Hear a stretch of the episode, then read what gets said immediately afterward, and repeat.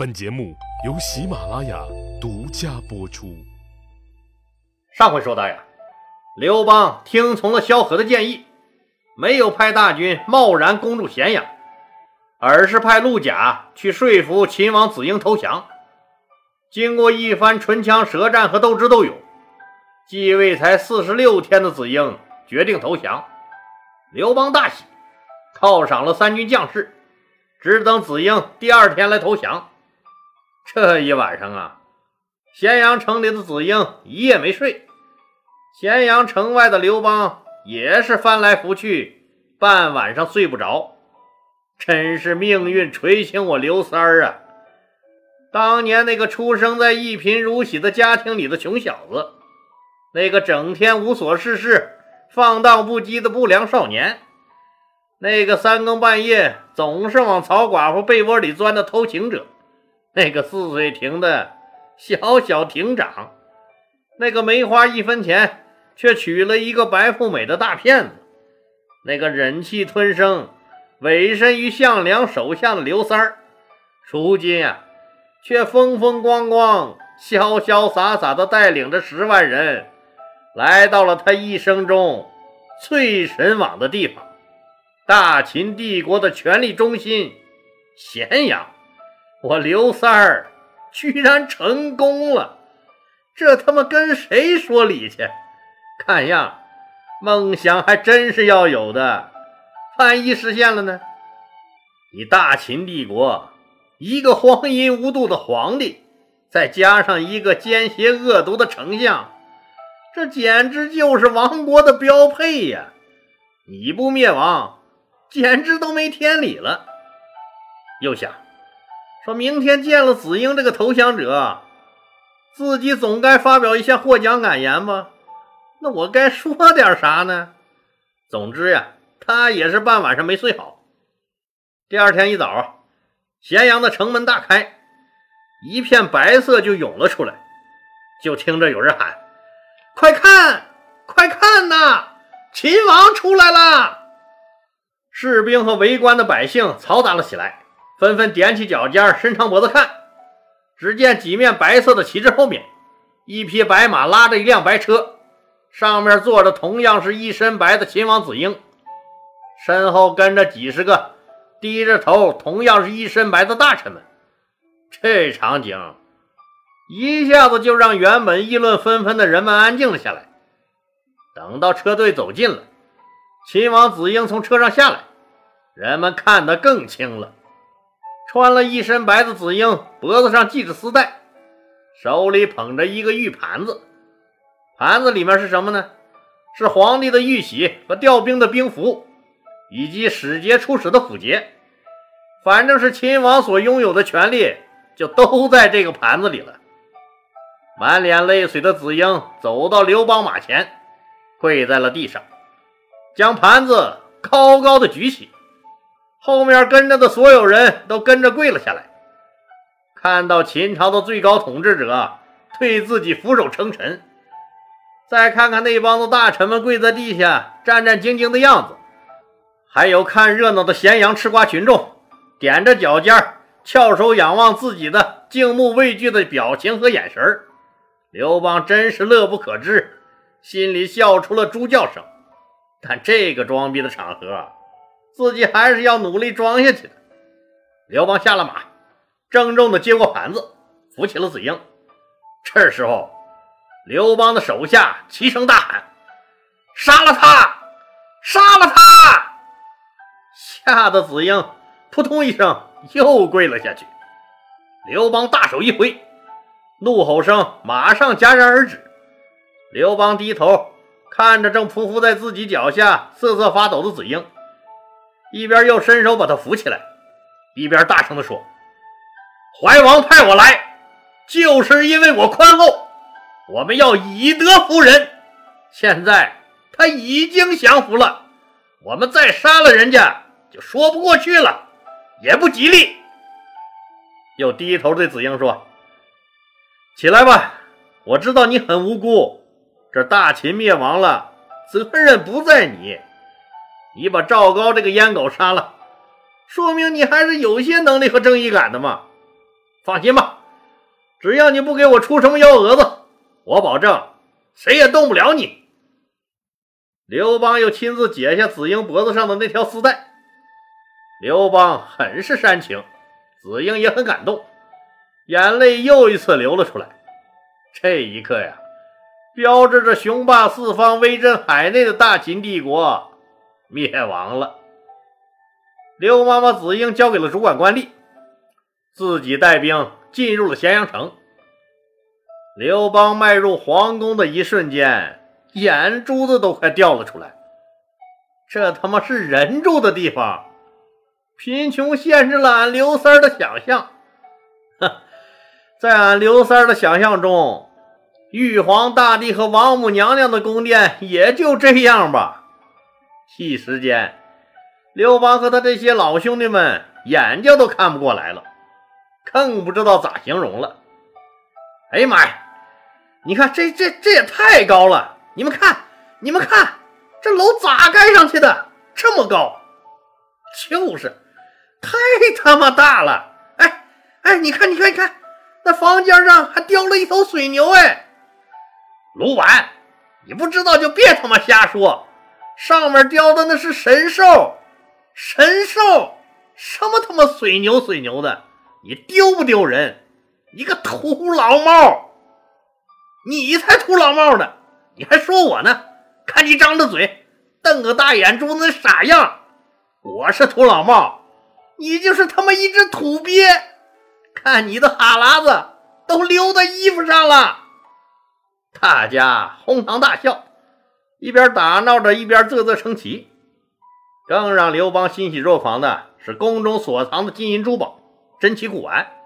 哼，别说他这个小厅长没见过呀，恐怕他这辈子做的最好的美梦中，他都没敢想过世间还会有这么好的东西。宫中的好东西那实在是太多了，每一样东西他都爱不释手，一边啧啧赞叹，一边不停的把玩。当然了，作为资深老流氓啊。更让刘邦欣喜若狂的，就是宫中那如云的美女，那真是个个美如天仙，艳如桃花，千娇百媚，是玉貌花容啊！那随便哪一个都能让人体软骨酥，神魂颠倒。刘邦也算风流一世了，也算是见过些世面的，但今天呀，他算是彻底开了眼了，自己这么多年。简直就是白活了！什么给自己生了大儿子刘肥的那个曹寡妇，还有常年被自己骗吃骗喝骗睡的饭店老板娘武大姐，以及小凤、小翠儿那几个野花，还有自己那个人称白富美的老婆吕雉，那和这些女人比起来，简直就是个渣渣，就是个男人婆。面对这么多千娇百媚的小姐姐，刘邦不淡定了，身上一阵一阵的燥热，随即宣布：“我累了，要休息一会儿，你们都出去吧，各自管好各自的事儿。”大家哄堂大笑，都喊着：“大哥要入洞房了，快走吧，快走吧！”都大笑的跑了。对于刘邦这些常年在外打仗、刀口舔血的老爷们来说，平时。根本顾不上什么儿女情长。有句话不是说吗？当兵整三年，母猪都赛貂蝉，何况面对的还是这么多倾国倾城、娇柔妩媚、俯首帖耳的女人。这些女人也明白，变天了，以后这个男人才是他们的天。他们要想活得好，那就得伺候好眼前这个男人。世上哪有什么岁月静好？不过是有人替你负重前行，现在给你托底儿的那个叫子英的人不在了，一切都得靠自己了，所以都使出浑身解数，蛇一样缠住了刘邦。刘邦一看，这哪能受得了呀？赶紧拽过几个胸大屁股大的美人，就去了内宫了。刘邦流连忘返、忘乎所以的时候，他手下那帮子兄弟们也没闲着。爱财的抢别人家的金银财宝，好色的直接拉别人家的漂亮姑娘，更多的兄弟是既贪财又好色的，那就更不用说了，既抢财宝又抢姑娘，咸阳城很快就被搞得乌烟瘴气，百姓开始有怨言了。虽然不敢明说，但肚子里啊也不知道问候了几百遍刘邦的八辈祖宗了。当然了，刘邦的军队里还有一种人，还有一种看似很不识时务的人，他们就是萧何这样的人。萧何既没有抢人家姑娘。更没有拿人家珠宝，而是第一时间派兵到了丞相和御史府，把大秦帝国的那些律令、典籍和图书都全部装在车上，带回了兵营。他还亲自清点造册。回去的路上，迎面碰上了那些老兄弟们，大家玩的是不亦乐乎。樊哙、灌婴、曹参他们都对萧何喊：“老萧，这狗屁秦朝国都破了！”你老萧不好好玩乐玩乐，拿他那些什么狗屁文书干什么？那能当饭吃啊？还能能当钱花？萧何心里暗骂：你们这些杀狗卖肉、编草鞋、贩私盐的，你们懂个屁呀！你嘴上却笑呵呵地说：这些法律的律令、典籍和图书，可都是宝贝呀！大家哄笑着。继续抢姑娘夺财宝去了。萧何可是没说错呀，这些典籍为以后刘邦夺取天下做好了准备。正是有了这些东西啊，刘邦不论行军到哪儿，都能知道当地有多少人口、军事设施和关卡的分布以及民风民俗情况。萧何的这个举动显示出了超乎常人的智慧和远见，这就不难理解。说最后呀。西汉的开国第一功臣是他萧何，而不是韩信、张良或者曹参、樊哙他们了。萧何在咸阳城中看到的都是楚军目无法纪、随意强掠的情形，这哪行啊？必须立即撤出咸阳，还百姓安宁，让老百姓真心支持这个新生的政权。他就赶紧去找刘邦劝谏，没想到刘邦玩的是不亦乐乎，吩咐守卫。这段时间什么人都不见，特别是要看好他那两个大兄哥吕泽和吕氏之，那千万别让他们闯进来。所以守卫派的还是挺多的。萧何在门外徘徊了半天，听见里面欢歌笑语、娇喘连连，他也实在是不敢这时候扫了刘邦的兴致。但这个事儿也是十万火急，必须得说，怎么办呢？那自己不敢说，那就忽悠一个二杆子来说。对了，只有刘邦的连襟那个樊哙最合适。一来呀，刘邦和樊哙是多年的朋友；这二来嘛，两个人还是连襟关系。樊哙也作战勇敢，屡立战功，刘邦还是很给樊哙面子的。这第三呀，樊哙脾气火爆，关键时候可是真敢把他刘邦强行拽走。萧何几句话就让樊哙明白了，要想做成大事儿，真正得了这天下，咱们刘老大现在必须离开这皇宫，不管这有多大的诱惑，也要坚决离开。樊哙一直非常尊敬萧何，也知道萧何这么做是对的，就赶紧来找刘邦。刘邦正玩得高兴，守卫根本就不敢去通报。樊哙一时兴起。就直接闯了进去。刘邦正在喝酒玩乐，一看见樊哙闯了进来，气得大骂：“谁让你进来的？你给我出去！出去！”樊哙也不理他，大声说：“老大，你将来是想往大了闹，坐拥天下呢，还是现在咱们就此罢手，捞他娘的一票就走，做个衣食无忧、快快乐乐的有钱人就算了？”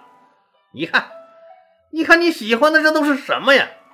就是这些个奢侈享受的东西，让这么强大的秦朝都灭亡了，咱们怎么能不接受教训呀？这些东西不是你现在真正需要的呀！咱们呀，还是赶快回军营吧，不能住在他皇宫里。刘邦心里暗骂：嘿嘿。你个狗日的樊哙！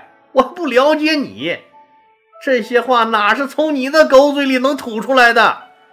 一定是让萧何、张良他们把你当枪使了。他们不敢来劝我，让你这个二愣子冲在前面，扰了老子的好事儿。虽然樊哙说的道理他懂，但实在是不想走呀，就气哼哼地对樊哙说：“我实在是太累了，你让我歇歇，就住上一晚上。”樊哙也认死理儿，就是要拉刘邦走。两个人正在较劲儿的时候，张良来了。这张良怎么这时候来了？哼，当然也是萧何安排的。萧何知道，按刘邦的性子，樊哙跟他关系太近了，恐怕劝不住他。最好找一个不那么亲近的人。但是这个人呢，在刘邦的心目中又无比重要，让他来劝劝刘邦，保证好使。想来想去，也就是张良了。这张良是刘邦集团的大策划家、规划家，是刘邦集团第一谋士，一直受到刘邦的尊敬和信任。但他们又不是发小，所以说的事儿啊，双方都挺当真的。张良也知道问题的严重性和紧迫性，就赶紧来见刘邦。一看刘邦、樊哙都一副气哼哼的样子，就对刘邦说。主公，正因为秦皇室无道，只顾自己享受而不知天下疾苦，您才有机会打到这里来呀。如今您刚入这秦皇宫，便急着去享受这些奢侈的东西，那在别人眼里看，您跟灭亡的胡亥有什么区别？就是一丘之貉呀。所以，我们现在就是装。也得装成简朴清廉的样子，不是？不但您马上要撤离皇宫，还要赶紧下令，士兵们不得骚扰百姓，这样老百姓们才不会认为才脱了虎口，又入了狼窝，不是？他们才能支持咱们这个新生的政权，不是？刘邦一看张良都出马了。这也就代表大多数亲密战友的心意呗。要是现在违背了大家的心意，估计自己也就快凉了。刘邦本来就非常信任张良，听了他的一席话，马上醒悟过来，吩咐将士们封了仓库，赶紧带着自己的人马撤回了坝上的军营。好了，今天就说到这儿吧，谢谢大家。